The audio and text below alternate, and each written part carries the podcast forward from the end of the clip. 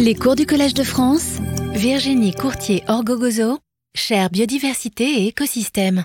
Euh, bonjour à tous, bienvenue au cours euh, Dépasser l'approche phylogénétique. Euh, aujourd'hui dans ce cours, nous allons nous intéresser à une mesure de la distance entre les espèces qui s'appelle la distance phylogénétique et nous allons voir que c'est un critère qui est souvent utilisé comme critère objectif universel pour mesurer les relations de parenté entre les espèces et nous allons voir aussi que euh, dans certains cas, il peut être plus judicieux d'utiliser d'autres façons euh, de mesurer les distances entre les individus et entre les espèces. Donc dans une première partie, nous allons euh, nous intéresser à la classification du vivant. Ensuite, nous allons voir que la distance phylogénétique est souvent utilisée comme mesure d'éloignement des espèces. Et ensuite, nous verrons que les espèces qui sont éloignées phylogénétiquement peuvent être aussi très proches si on regarde euh, certains caractères particuliers et si on regarde certains phénomènes comme l'évolution indépendante euh, de caractères semblables et le mimétisme. Donc, euh, depuis très longtemps, bah, pour essayer de comprendre la biodiversité et les êtres vivants, les biologistes euh, bah, ont essayé de répertorier euh, le vivant. Et aujourd'hui, dans les muséums d'histoire naturelle, on a des collections fabuleuses qui concernent les animaux, comme vous pouvez le voir ici, mais aussi les plantes, les micro-organismes. Et le but, bah, c'est d'essayer de comprendre cette biodiversité. Et pour comprendre cette biodiversité, on a besoin de la classer, d'attribuer des noms aux différents individus qu'on va observer. Et euh, donc euh, il y a cette citation de Gilles Boeuf que j'aime beaucoup, qu'il a donnée euh, il y a quelques années à une conférence. Il a dit L'humain adore classer. La nature, elle, ne classe rien du tout. Mais nous, on ne comprend rien si on ne classe pas, et donc on a classé. Donc c'est effectivement ça. On a besoin, bah, pour essayer de comprendre, de, classer, et c'est absolument nécessaire si on veut essayer de mieux comprendre le monde vivant. Donc Carl Linné à Uppsala en Suède a entrepris effectivement d'essayer de répertorier tous les êtres vivants euh, qu'il a pu collecter et euh, de les classer et de leur donner des noms. Et euh, donc il est à l'origine d'une discipline en biologie qui s'appelle la systématique. Donc c'est une discipline qui a pour objet d'inventorier tous les organismes vivants existants ou ayant existé. Et on la sépare en deux parties. Il y a une partie qui s'appelle la phylogénétique, qui va essayer de trouver les relations de parenté entre les différents groupes les différents individus qu'on peut identifier, et la taxonomie qui, elle, a pour objet de classer les organismes vivants en catégories hiérarchisées, qu'on appelle des taxons, et aussi à leur donner des noms. Et donc aujourd'hui, euh, la nomenclature qu'on utilise est la nomenclature binomiale, qui est celle qui avait été mise en place par euh, Linné. Et euh, donc, dans sa première édition en 1735 de Systema Naturae, il explique voilà, qu'on peut essayer de donner des noms aux espèces en utilisant euh, bah, deux termes. Donc, par exemple, pour l'espèce humaine Homo sapiens, donc le premier terme correspond au nom de genre, Homo, et ensuite le deuxième terme euh, au nom de l'espèce, et donc on appelle euh, notre espèce Homo sapiens. Pour les rats, ça va être Ratus norvegicus, le loup Calenus lupus. Voilà. À chaque fois, on a deux termes et il y a des règles très particulières à observer. Donc, par exemple, ça doit être à chaque fois des noms latins il ne doit pas y avoir d'accent ou de signe diacritique. Le nom de genre doit toujours commencer par une majuscule et euh, une minuscule pour le nom d'espèce, et ça doit être toujours en italique. Voilà, donc on a, et il y a aussi des règles particulières ensuite euh, pour différents accents. Donc ça, c'est le nom d'espèce. Après, plusieurs espèces vont être regroupées euh, en genre. Voilà, il peut y avoir voilà, plusieurs espèces sous le même genre.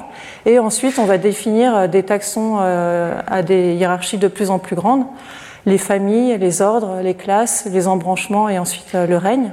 Et euh, si on a des groupes intermédiaires, on peut les appeler des sous-familles ou des super-familles, euh, sous-ordres, super-ordres. voilà. Donc pour retenir un peu cette classification, vous pouvez imaginer que vous êtes dans une classe et vous, vous représentez votre famille et vous êtes classé par ordre.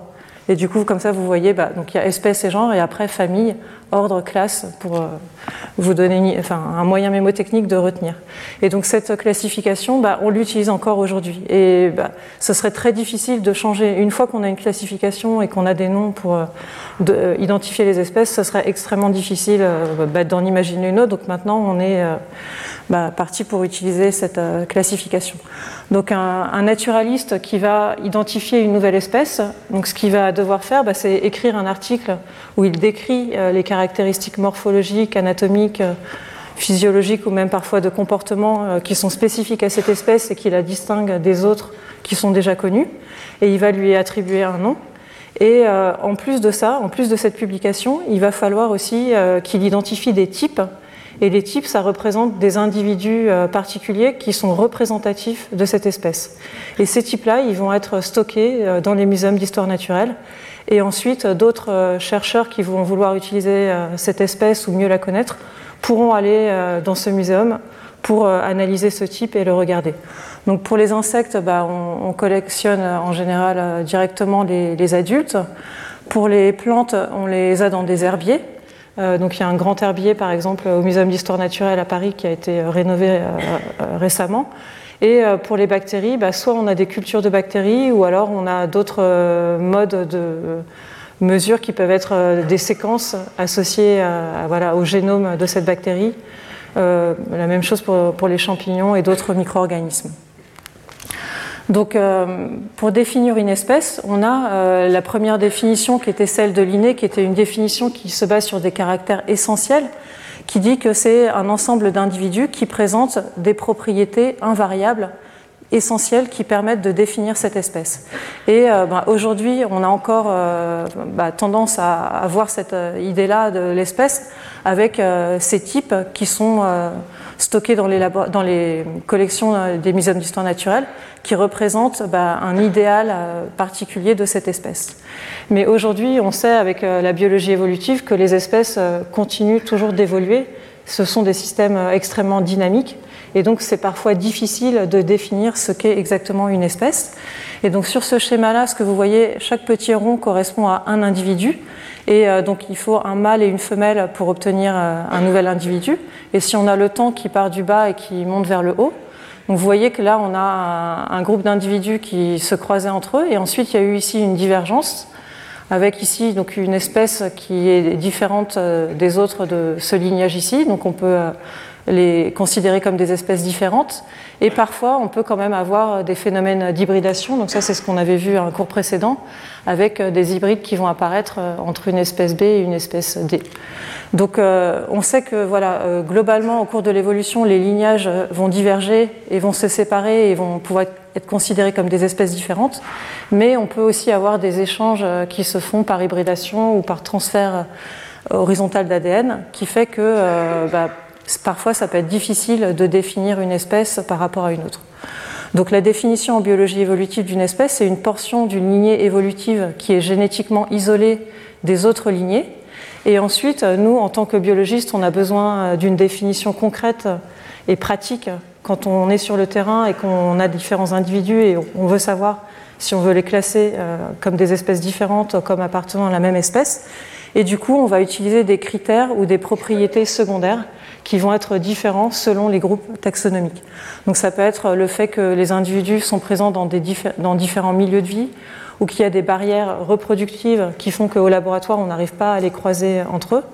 Ou ça peut être aussi l'existence de traits de caractère différents euh, qui permettent de vraiment les distinguer et où on ne trouve pas euh, d'individus qui sont intermédiaires entre ces deux groupes.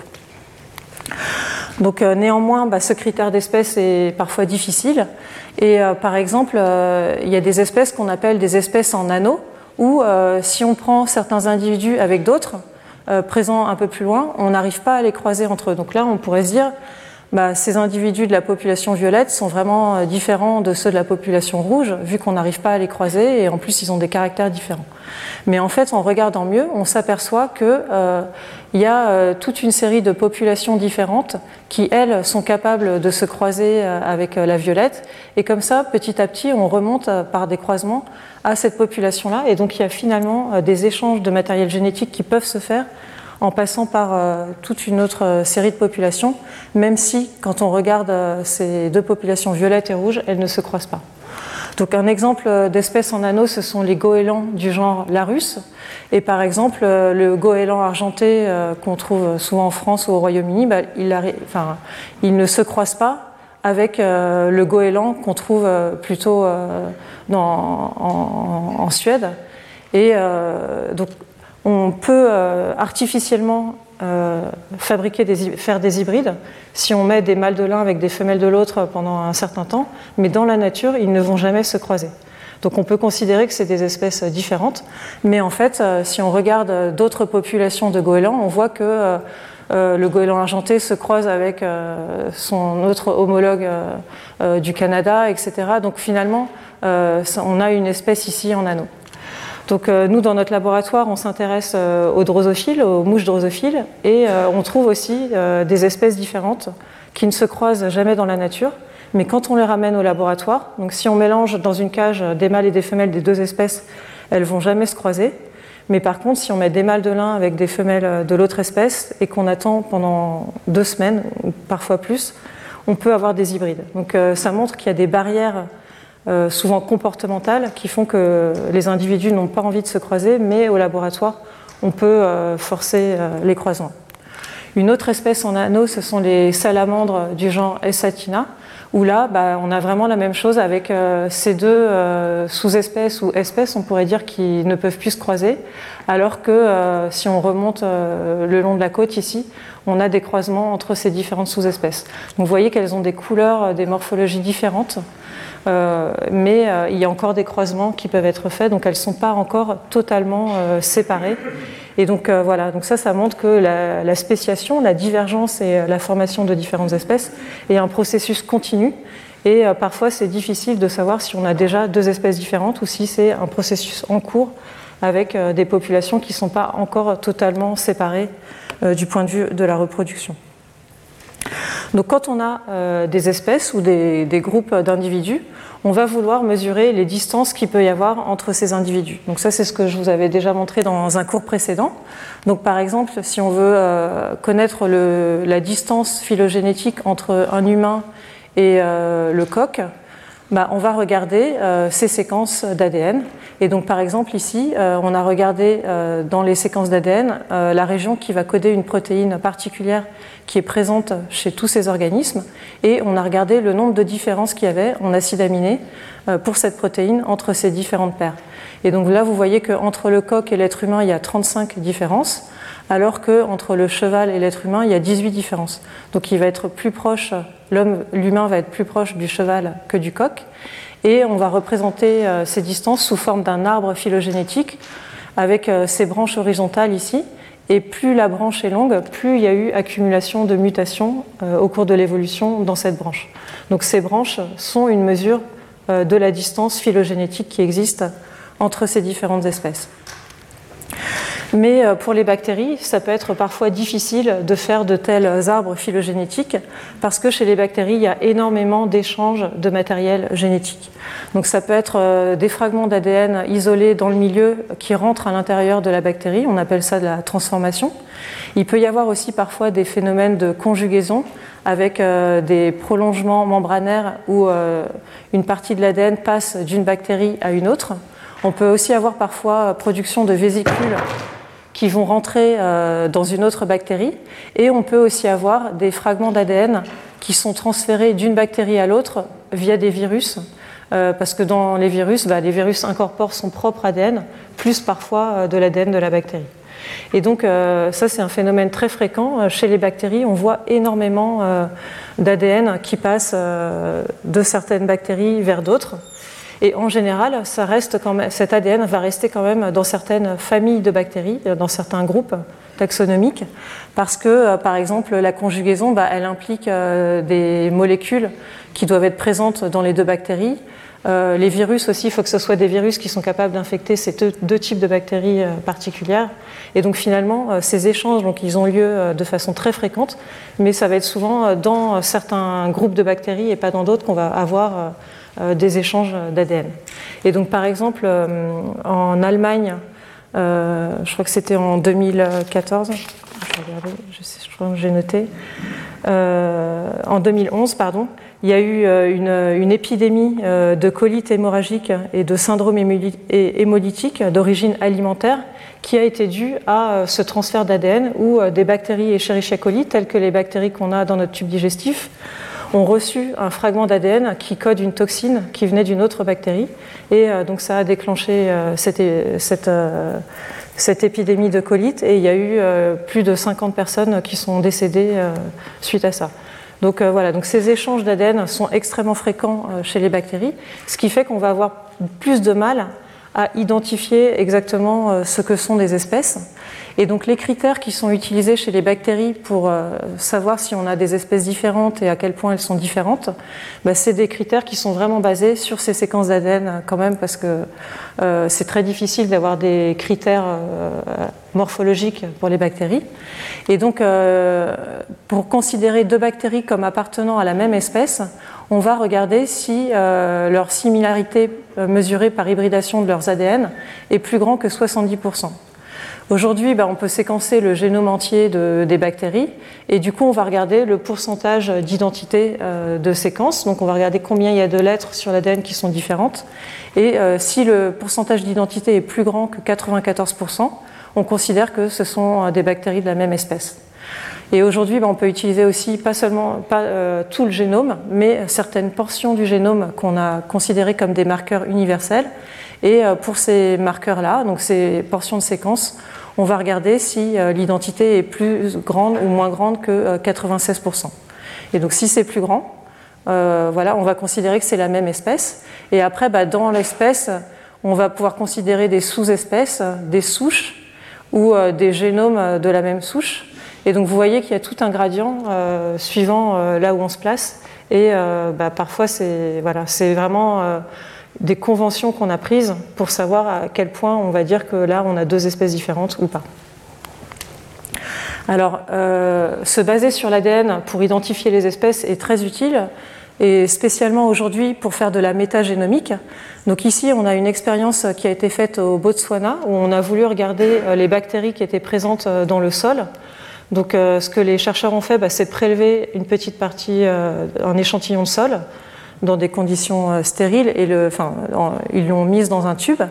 Ensuite, ce qu'on fait, c'est qu'on rajoute euh, une solution euh, liquide dans le tube pour que les bactéries passent dans la solution liquide. On centrifuge pour récupérer le sol et le retirer.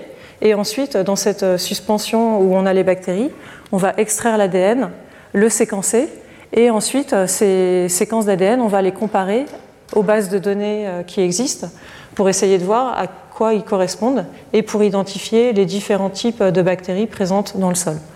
Et donc vous voyez qu'ici, dans le cas des échantillons de sol qui sont contaminés par des eaux usées, on a trouvé, par des eaux usées, on a trouvé euh, différents types de bactéries.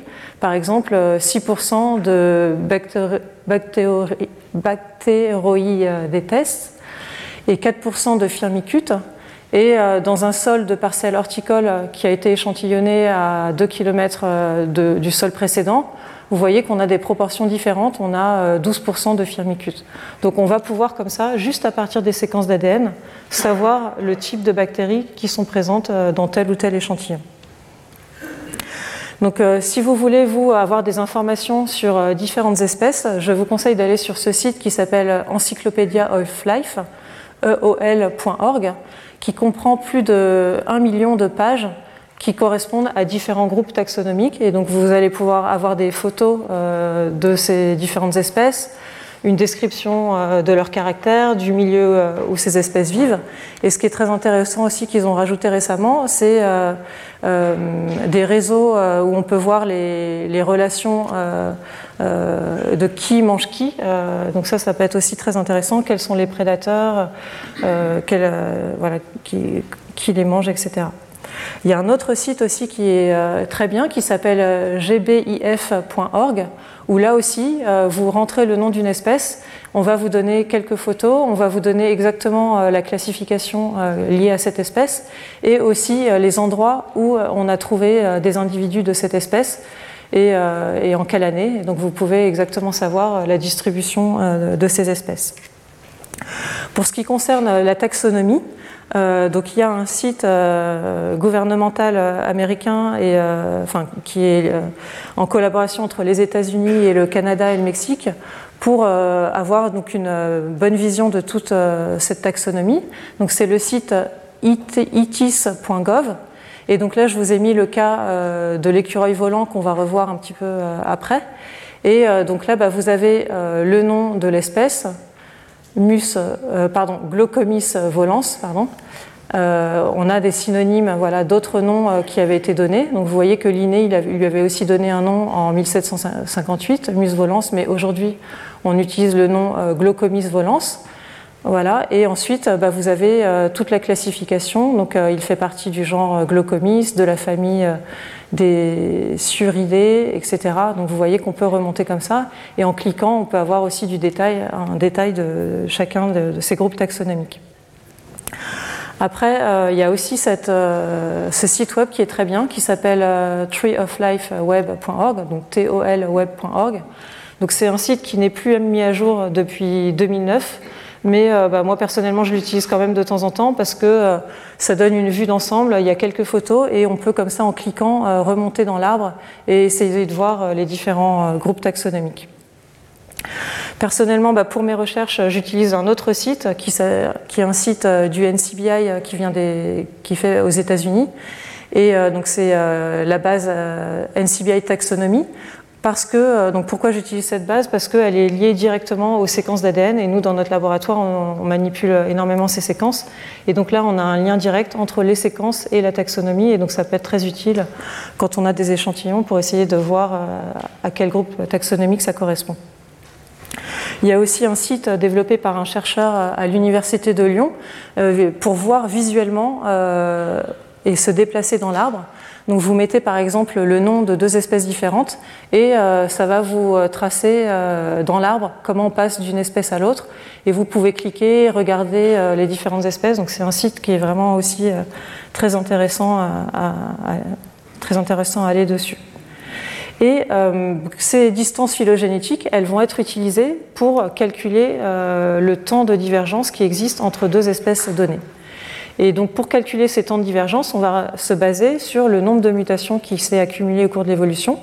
Et je vous avais montré dans un cours précédent que, en général, euh, les mutations s'accumulent à un taux constant et du coup on peut estimer euh, les temps de divergence euh, en se basant sur le nombre de mutations.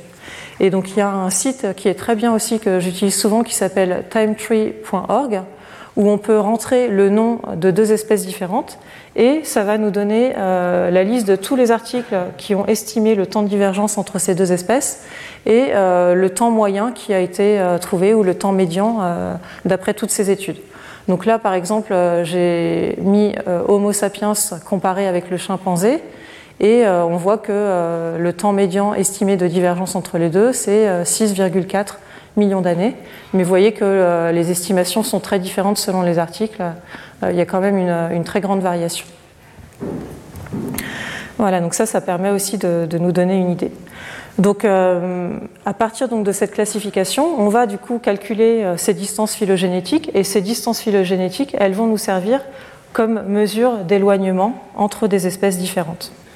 Donc, une question qui se pose en biologie de la conservation, parfois, c'est de savoir quel site on va conserver. Donc, par exemple, on imagine il y a des marais salants à un endroit, euh, donc euh, sur une très grande zone, mais il y a une partie qui va être utilisée pour, pour d'autres choses, et on va se demander bah, quel site dans cette région on, va on va préserver pour essayer de préserver la biodiversité. Donc, c'est une question qui peut se poser. Et en général, bah, ce qui a été fait souvent, c'est de regarder le nombre d'espèces qui sont sur ces différents endroits et de prendre le site où il y a le plus d'espèces euh, possible, le plus d'espèces par rapport aux autres. Mais euh, donc euh, ce chercheur en 1992, Feist, a expliqué que c'était pas forcément une bonne méthode. Et une autre méthode qu'il a proposée, c'est de se baser sur les distances phylogénétiques. Et il a mis en place un index qui s'appelle la diversité phylogénétique, qui est la somme des longueurs des branches d'un arbre phylogénétique qui relie l'ensemble des membres de cet assemblage. Et lui, ce qu'il a dit, c'est que euh, quand on a plusieurs sites, il faut essayer de plutôt conserver le site avec la plus grande diversité phylogénétique. Donc, par exemple, vous avez ici euh, deux sites. Donc, chaque point représente une espèce qui est présente sur le site. Donc, vous voyez que sur le site vert, il y a un petit peu moins d'espèces. Euh, il y a 5, 6, 7, 8 espèces alors que sur le site 2, il y a 10 espèces.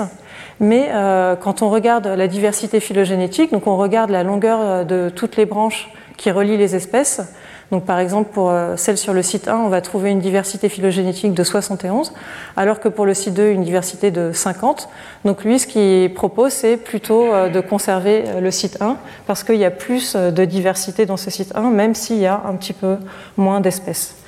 Donc bah, ce qu'on va voir dans la suite, c'est que, bah, ok, c'est une mesure, et aujourd'hui c'est très utilisé, il y a plus de 4000 articles qui citent cet article, donc c'est beaucoup, de citations pour un article d'écologie ou de biologie de la conservation.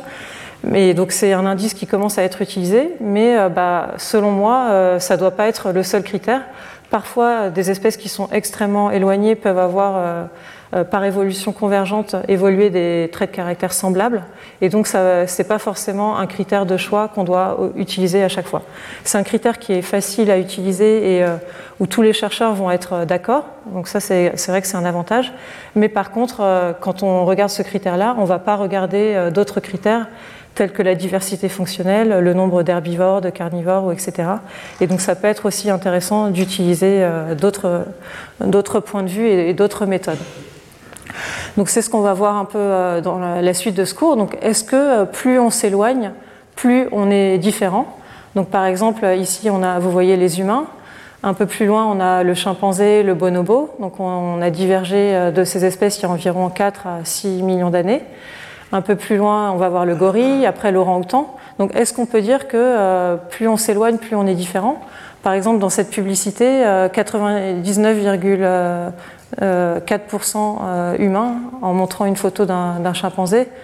Donc ça, euh, ce pourcentage-là, on peut le calculer sur la base des séquences d'ADN, d'accord? Mais est-ce que c'est vraiment une mesure de la distance qui nous sépare des, autres espèces? Donc il y a eu différentes, différents chercheurs, dont Ridnos, qui ont proposé que nous, on avait une sorte d'éthique taxonomique avec donc, les individus avec lesquels on est les plus proches, bah, ça va être notre famille proche, nos parents. Ensuite, on va avoir des relations proches avec notre groupe social. Euh, un peu plus loin avec euh, des individus euh, qui sont dans le même groupe religieux, dans la même nation, la même race. Un peu plus loin des peuples d'autres nations, d'autres races, d'autres groupes religieux. Ensuite, on a étendu notre cercle éthique aux autres animaux sensibles, puis aux autres espèces. Et l'éthique ultime, c'est de considérer l'écosystème dans sa totalité, la Terre dans sa totalité, et d'avoir des relations éthiques vis-à-vis de l'ensemble des êtres vivants. Donc euh, Charles Darwin euh, parlait déjà de, cette idée euh, d'extension de nos, sympathies, notamment dans son livre La filiation de l'homme qu'il a publié en 1871. Et il avait écrit Au fur et à mesure que l'être humain a progressé intellectuellement, ses sympathies sont devenues plus tendres et plus larges, s'étendant aux hommes de toutes les races, aux imbéciles, aux estropiés et aux autres membres inutiles de la société, et enfin aux animaux, et le niveau de sa moralité s'est élevé de plus en plus. Vous voyez que le langage a changé aujourd'hui, hein, on ne dirait plus euh, des phrases comme ça. Voilà, mais donc il imaginait que voilà, au fur et à mesure de l'évolution de l'homme, euh, la séquence éthique s'était étendue. Et euh, d'autres personnes ont aussi remarqué que on peut voir des correspondances. Par exemple, les pionniers de la protection animale, souvent, ils étaient aussi engagés dans la lutte contre l'esclavage. Par exemple, en Irlande, Richard Martin, qui était un homme politique, a, été à l'instigation, à, l'initiation de la loi sur le traitement cruel du bétail de 1822, et il a aussi milité pour l'abolition de l'esclavage. En France, on a Alphonse de Lamartine, qui était président de la Société française pour l'abolition de l'esclavage et qui prenait aussi euh, le végétarisme et qui euh, était euh, pour le bien-être animal. Donc, euh, pour aller plus loin euh, dans cette euh, séquence éthique, on a ce livre de Aldo Leopold qui est devenu aujourd'hui célèbre et qui est vraiment un livre que je, que je, vous conseille. Donc, Sand County Almanac, qui a été publié en 1949, donc un an après sa mort, grâce à son fils. Et donc, dans ce livre, il développe son éthique de la Terre et il dit donc euh, une éthique de la Terre modifie le rôle de Homo sapiens qui, de conquérant de la communauté terrestre, devient simple membre et citoyen de celle-ci. Elle implique le respect de ses congénères, mais aussi le respect de la communauté en tant que telle. Et donc il y a une citation qui revient souvent et qui est souvent donnée euh, de ce livre. Une chose est bonne lorsqu'elle tend à préserver l'intégrité, la stabilité et la beauté de la communauté biotique. Elle est mauvaise lorsqu'elle tend à l'inverse. Donc là, voilà, on a une éthique de conservation de l'ensemble de l'écosystème, de l'ensemble de la communauté biotique, de l'ensemble des espèces qui vivent dans un milieu particulier. Donc euh, Catherine Larère a aussi euh, permis de mieux comprendre ces différentes éthiques et elle a montré qu'il y avait euh, finalement trois types d'éthiques environnementales. La première qui est une éthique anthropocentrée, où là on va vraiment regarder les actions qu'on peut avoir par rapport à leurs conséquences morales sur l'être humain, donc c'est vraiment centré sur l'être humain. Par opposition à cette éthique anthropocentrée, on a l'éthique biocentrée, où là, tout être vivant a une valeur intrinsèque et une dignité morale. Il y a une égalité entre tous les êtres vivants et tous les êtres sensibles. Et donc, euh, ça rejoint le courant vegan ou antispéciste. Et on a, euh, à l'image de Aldo Léopold, une autre éthique qui est, elle, écocentrée, où là, cette fois-ci, la valeur intrinsèque n'est pas accordée à des êtres individuels séparés, mais à l'ensemble de l'écosystème. Donc euh, ces différentes éthiques euh, coexistent et euh, parfois elles peuvent conduire à des, des, problèmes, disons, ou des, confrontations. Et donc ici, je vais vous donner juste un exemple de ça. Donc c'est le girafon Marius qui a été euthanasié au zoo de Copenhague en 2014. Et donc il y a eu beaucoup d'internautes qui se sont soulevés contre cette décision du zoo. Euh, donc il y a eu des pétitions de fait et autres, mais finalement il a quand même été euthanasié. Et donc ce girafon, en fait, euh, il a été, euh, on a regardé son ADN et on a vu qu'il avait une diversité génétique qui était très faible par rapport à toutes les girafes qui étaient déjà dans les zoos, dans le zoo de Copenhague et aussi dans l'association de tous les zoos. Et la girafe, bah, c'est quand même un animal qui demande beaucoup de ressources pour, pour l'élever. Et du coup, le zoo a décidé bah, de l'éliminer et euh, d'essayer d'avoir plutôt de nouveaux girafons qui auraient un patrimoine génétique plus diversifié, en se disant que voilà, aujourd'hui, bah, l'espèce est en danger et euh, si on veut la préserver, il faut essayer d'avoir des individus qui sont euh, le plus différents génétiquement.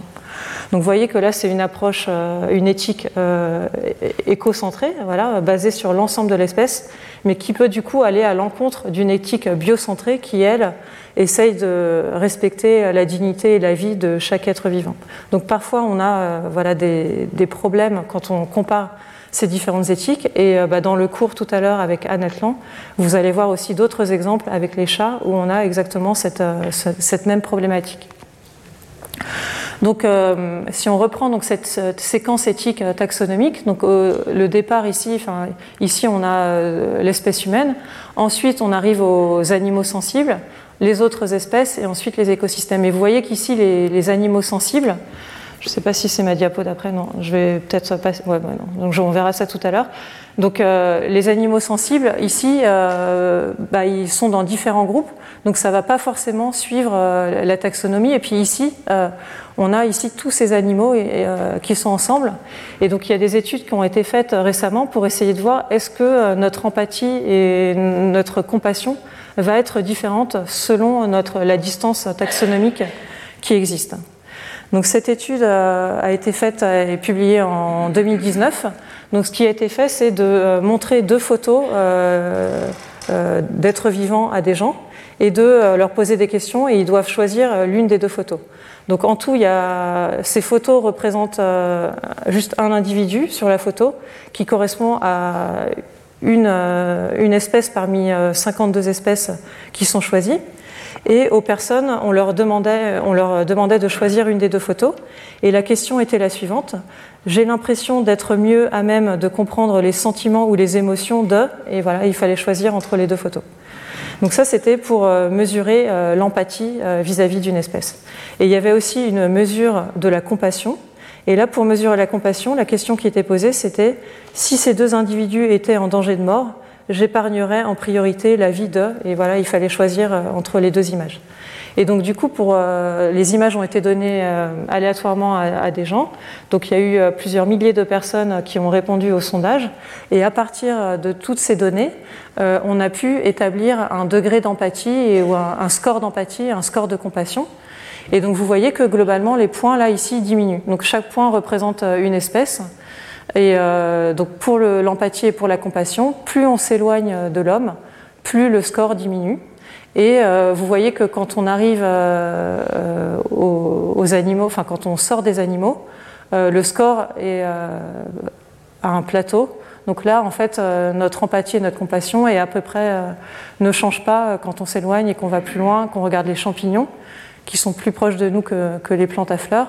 Mais il n'y a pas de, grande différence. Après, c'est une tendance générale. Si on regarde des points particuliers, on voit qu'il y a certains points qui sortent un petit peu de la tendance. Par exemple, ce point ici, et ça représente le chêne, donc pour le chêne, on a une forte compassion, donc on a envie euh, qu'il survive, d'accord, mais par contre on a du mal à ressentir euh, ce que pourrait ressentir un chêne, d'accord. À l'inverse ici, euh, là vous avez le tic. Donc les, images de tic, elles ont, elles jamais été sélectionnées. enfin voilà, les humains veulent pas préserver les tiques. Par contre, on imagine qu'on ressent un petit peu mieux quand même euh, ce que ressent un tic qu'un arbre. Voilà. Donc du coup, euh, euh, la compassion et l'empathie ne sont pas forcément toujours corrélées. Ça va dépendre des espèces. Mais globalement, vous voyez une diminution progressive. Et ce qui est intéressant, c'est qu'il n'y a pas une chute à un moment donné. C'est vraiment plutôt globalement progressif. Alors que voilà, si on regarde euh, les personnes qui euh, sont adeptes du pesco-végétarisme, bah, on peut imaginer qu'il y aura une séparation plus stricte entre les poissons et, euh, les tétrapodes. Mais là, on ne voit pas de chute brutale à ce moment-là. Pareil euh, pour, euh, donc là on voit quand même un, peu entre les animaux et le reste, reste des, espèces qui ont été testées. Donc là voilà, donc ça donne des tendances générales qui peuvent être observées. Donc cette étude elle a été faite que sur 50 espèces, une cinquantaine d'espèces, d'accord? Il faudrait faire des analyses plus poussées pour en savoir plus. Dans cet autre article publié aussi récemment, en 2018, euh, les chercheurs ont demandé euh, à plusieurs milliers de personnes quelles étaient euh, les espèces les plus charismatiques. Et bah, on tombe sur des animaux, et on tombe sur des animaux de grande taille, et on tombe que sur des mammifères. Donc finalement, quand même, les espèces pour nous qui sont les plus charismatiques sont des mammifères. Donc vous voyez l'ours polaire, le tigre, le panda, le gorille, le guépard, le léopard, le lion, la girafe. Et euh, bah, ce qui est intéressant de remarquer, c'est que ce sont toutes des espèces qui, euh, qui sont euh, en voie d'extinction, enfin qui ont des, dont, les tailles des populations ont chuté drastiquement ces dernières années.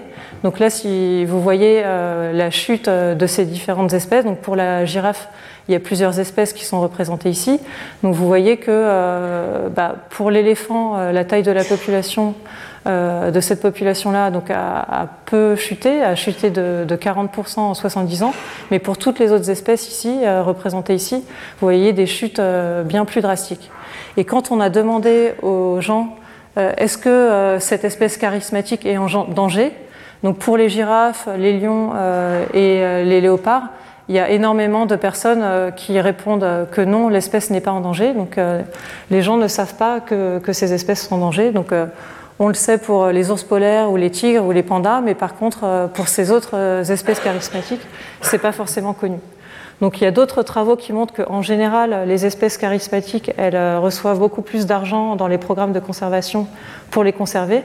Mais vous voyez que euh, bah, malgré ces efforts, ça ne suffit pas parce que ça correspond vraiment à des espèces qui aujourd'hui euh, bah, ont des populations qui décroît énormément. Donc voilà, donc on a certaines espèces avec lesquelles on va avoir des relations privilégiées. On va mieux les... En général, ce sont des espèces qu'on connaît mieux, mais euh, ça ne suffit pas pour empêcher euh, la diminution des individus de ces espèces. Donc maintenant, nous allons voir que donc cette distance phylogénétique, parfois, elle ne suffit pas à estimer les différences qui peuvent exister entre différents groupes taxonomiques. Donc prenons déjà l'exemple de l'écureuil volant, donc on avait vu tout à l'heure. Euh, voilà, donc l'écureuil volant, donc on le trouve euh, en Amérique du Nord, et euh, il, ressemble fortement au phalangé volant qu'on retrouve en Australie. Vous voyez, donc il a aussi bah, une grande membrane, il, permet aussi, il peut planer aussi sur plusieurs mètres. Vous voyez la tête qui se ressemble beaucoup avec des grands yeux, des, petites oreilles allongées. Donc c'est des animaux qui se ressemblent énormément. Mais en fait, quand on regarde leur position dans l'arbre phylogénétique, ils sont vraiment extrêmement éloignés. Donc les phalangés volants font partie des marsupiaux, donc en fait ils sont proches des kangourous. Ils ont une petite poche ici pour élever leurs petits.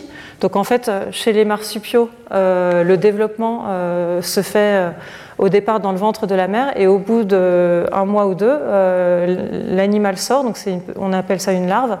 Elle rentre dans la poche et ensuite elle va se nourrir de lait à l'intérieur de la poche où se trouvent les mamelles de la femelle. Donc c'est très différent du développement des placentaires où là le développement va être long à l'intérieur du ventre de la mère à l'aide d'un placenta très développé où il y a des échanges importants euh, via le sang entre la mère et euh, le fœtus en développement. Et euh, vous voyez que l'écureuil volant, il est là, donc il est très loin.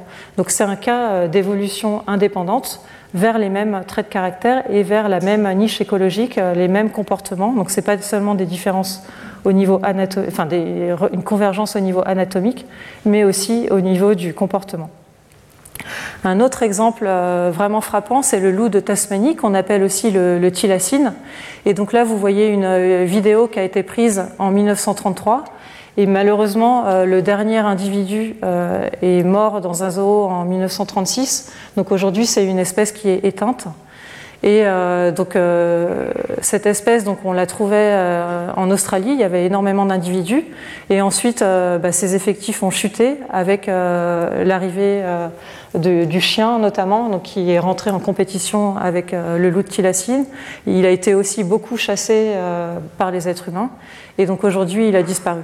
Et donc vous voyez sur ces images qu'il ressemble, beaucoup à un chien. D'accord? Il est carnivore, il, se déplace comme un chien, il a le museau comme les chiens, mais non, il ressemble à, un kangourou en fait. Donc il est beaucoup plus proche des kangourous euh, que des chiens. Voilà. Et donc il y a aussi cette autre vidéo qui a été prise et euh, c'est vrai que quand on le voit sauter, enfin comme ça, on voit que euh, la façon dont il se tient, c'est pas exactement comme les chiens.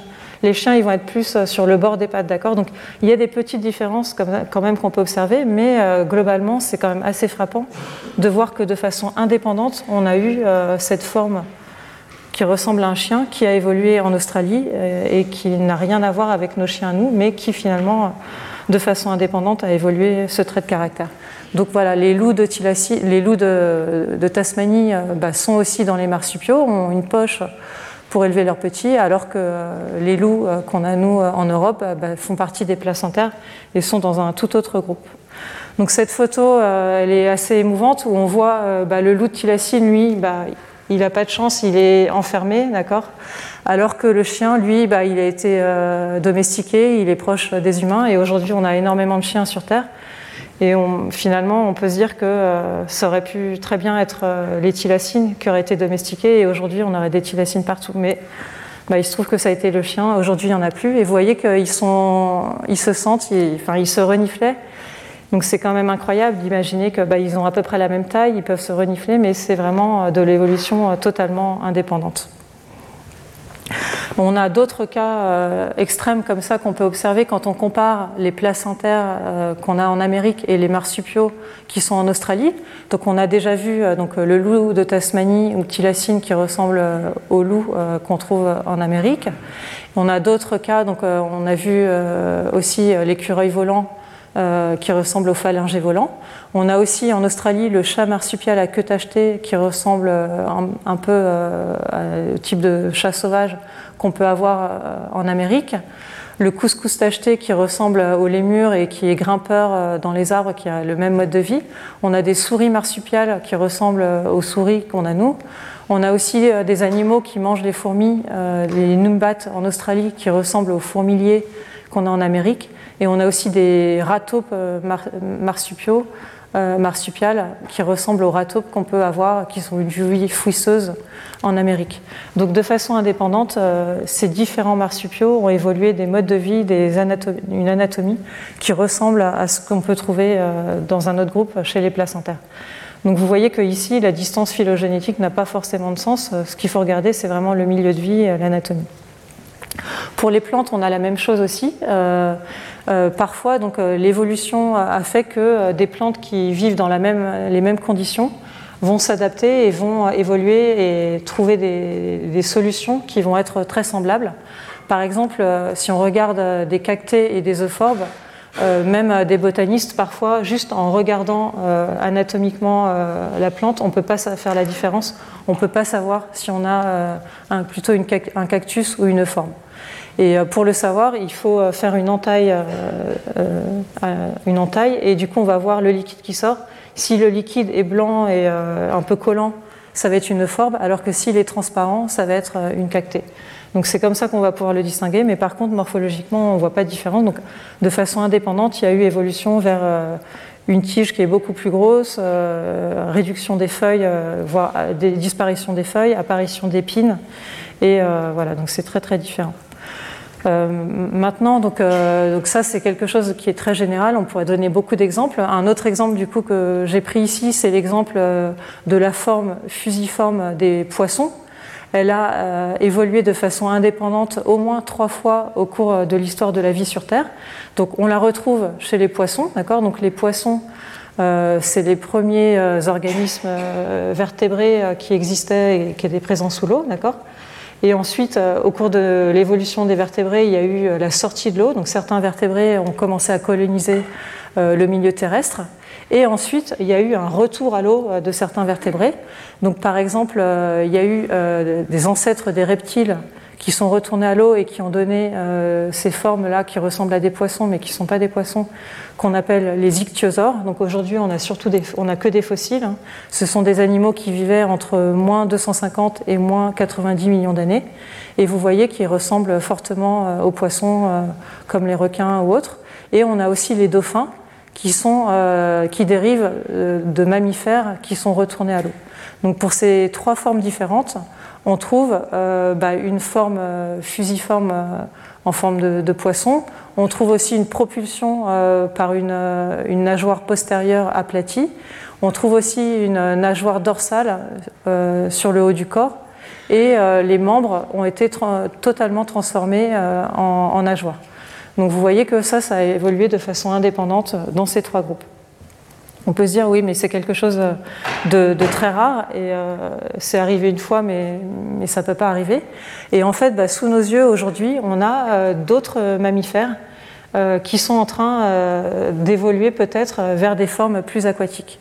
Donc ça, c'est une vidéo que vous pouvez retrouver sur YouTube d'un chevrotin aquatique donc c'est un, mammifère qu'on trouve dans les forêts en Afrique centrale et en Afrique de l'Ouest.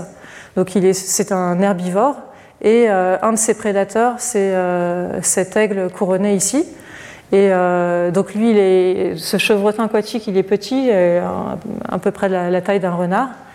Et donc si jamais il voit qu'il y a un, aigle qui l'a repéré, comme là ici, ce qu'il va faire, c'est qu'il va courir et il va aller se cacher dans l'eau. Et en fait, euh, ses os sont denses, ce qui fait qu'il ne flotte pas, il va pouvoir marcher au fond de l'eau. Et quand on regarde euh, les squelettes euh, des fossiles de baleines ou des ancêtres des baleines, on a trouvé aussi que effectivement les os des mammifères qui commençaient à rentrer dans l'eau, c'était des os qui étaient vraiment très denses, qui font que l'animal ne flotte pas et va sous l'eau.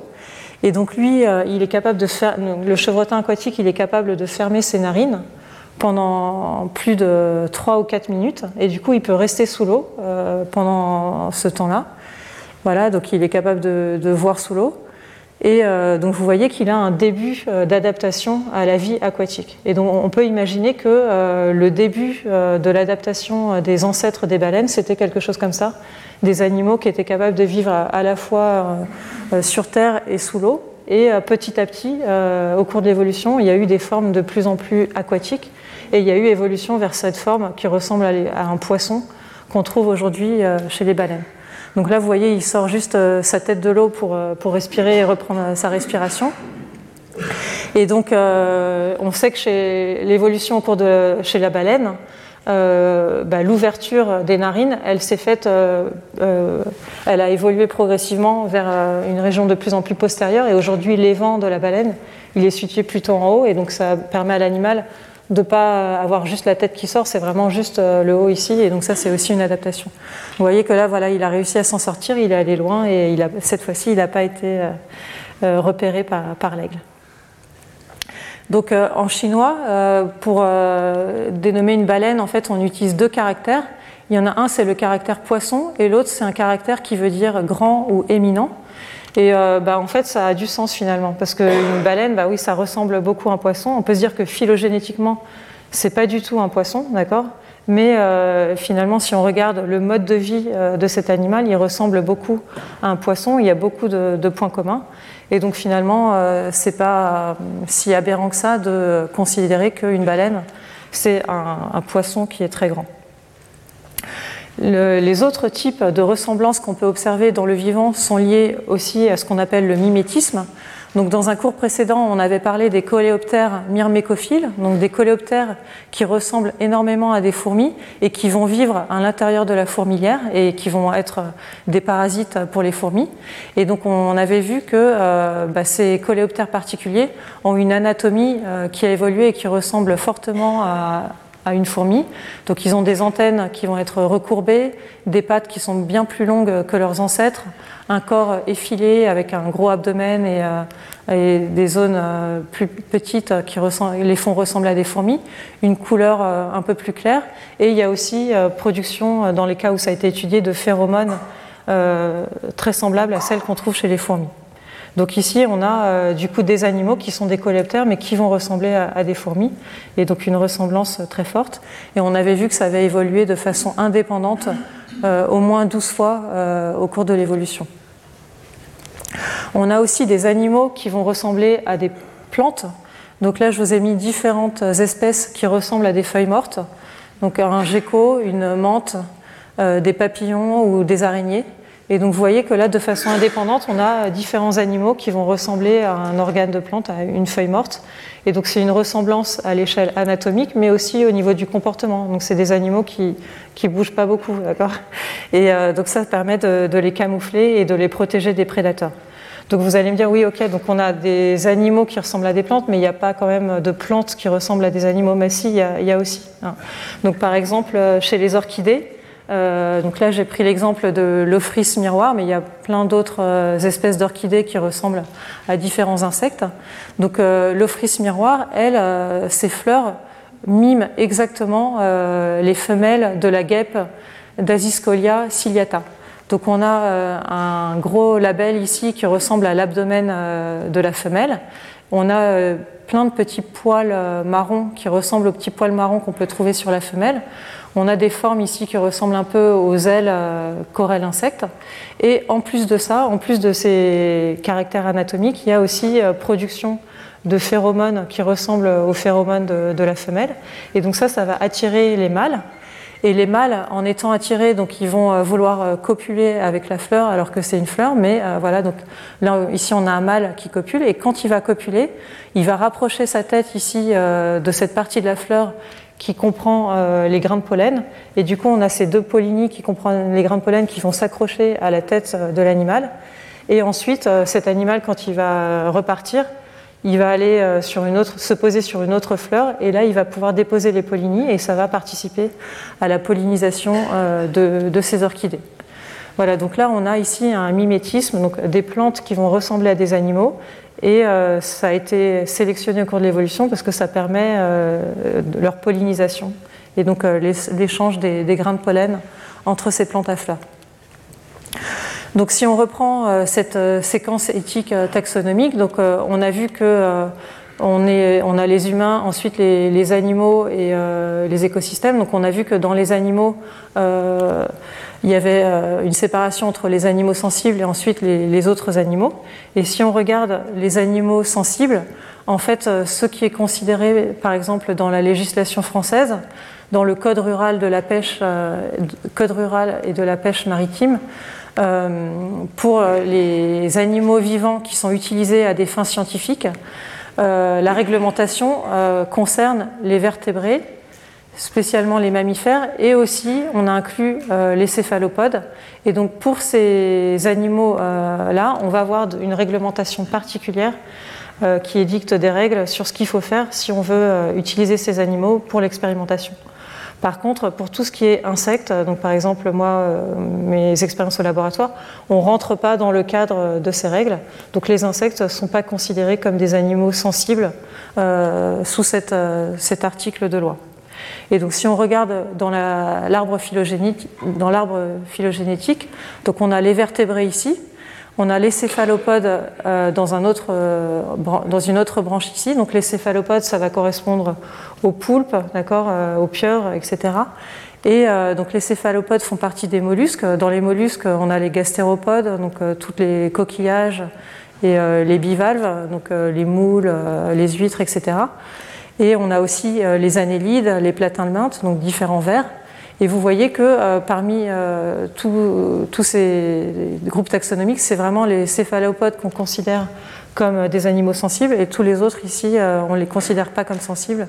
Les insectes, les araignées, les nématodes non plus, les oursins non plus, alors qu'ils sont beaucoup plus proches de nous que les céphalopodes. Donc vous voyez que même si on a cette séquence éthique taxonomique, elle n'est pas tout à fait exacte. Il y a parfois des groupes avec lesquels on va avoir des règles beaucoup plus strictes, on va les considérer comme sensibles, même s'ils sont plus éloignés phylogétiquement de nous que d'autres. Donc maintenant, ce qui est intéressant aussi, c'est de regarder comment euh, les différentes espèces sont présentées euh, dans les musées et dans les jardins. Donc euh, au Muséum d'histoire naturelle à Paris, ce qui a été choisi, c'est de représenter les différentes espèces selon leur milieu de vie. Donc quand vous, quand vous rentrez, au départ, vous allez voir les animaux qui sont euh, dans le milieu marin. Et si vous montez, vous, allez avoir les écosystèmes terrestres. Donc euh, voilà, c'est euh, le choix qui a été fait. Dans d'autres musées, par exemple au British National History Museum, là ce qui a été choisi, c'est de classer les espèces selon leur taxonomie.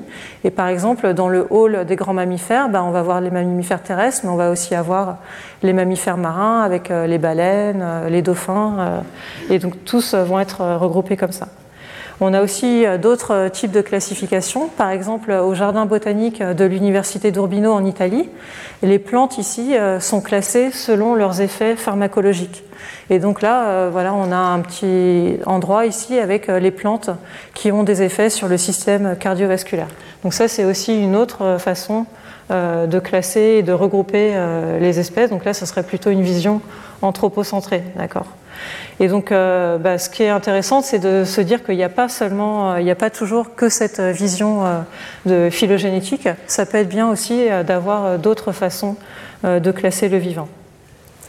Et donc, même les noms qu'on utilise, nous, les noms vernaculaires pour identifier des espèces, parfois, on, fait des, comparaisons entre des groupes taxonomiques qui sont très éloignés.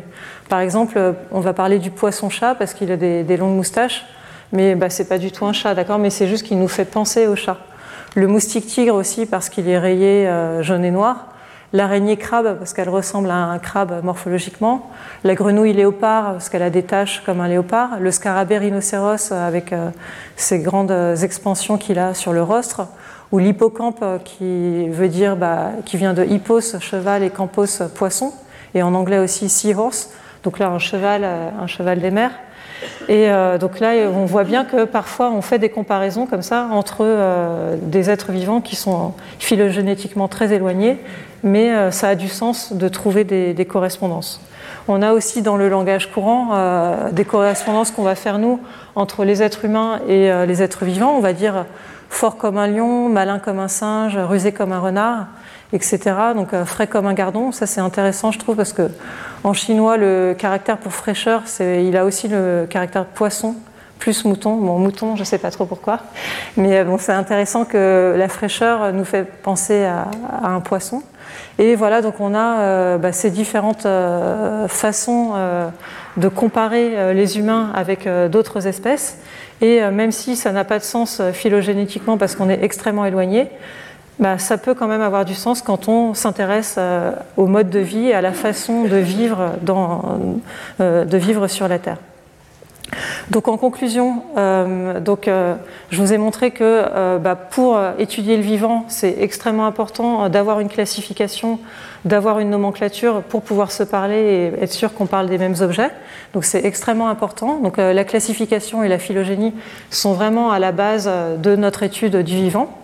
Mais il faut, même si cette, ces, ces, distances phylogénétiques sont très objectives et permettent de mettre les chercheurs d'accord sur ce point, il faut quand même essayer de voir qu'il y a d'autres moyens de classer le vivant et d'étudier ce vivant. Et euh, notamment, bah, notre séquence éthique coïncide globalement, mais pas toujours, avec la phylogénie. Et euh, des lignées évolutives éloignées peuvent se ressembler du fait de l'évolution indépendante et du fait du mimétisme. Donc pour aller plus loin, je vous conseille euh, ce petit livre d'Aldo Léopold qui est vraiment très très bien et très poétique sur euh, notre relation au vivant et cette euh, approche euh, éco-centrée du vivant. là, je vous ai mis aussi un autre livre de Simon Cohen Morris. Donc là, c'est un livre dans lequel il revient sur énormément d'exemples d'évolution convergente et où il fait de parallèles entre des groupes taxonomiques qui sont très éloignés, en montrant que ça a du sens aussi parfois de regarder ces caractères et de trouver des ressemblances dans des groupes éloignés. Et euh, il y a aussi ce livre que j'aime beaucoup avec euh, des, illustrations et euh, donc qui reprend la classification phylogénétique du vivant telle qu'on la connaît aujourd'hui et qui, qui, la montre dans son ensemble, qui est un livre aussi que je vous recommande. Donc bah, merci beaucoup pour votre attention. Retrouvez tous les contenus du Collège de France sur www.colège-2-france.fr.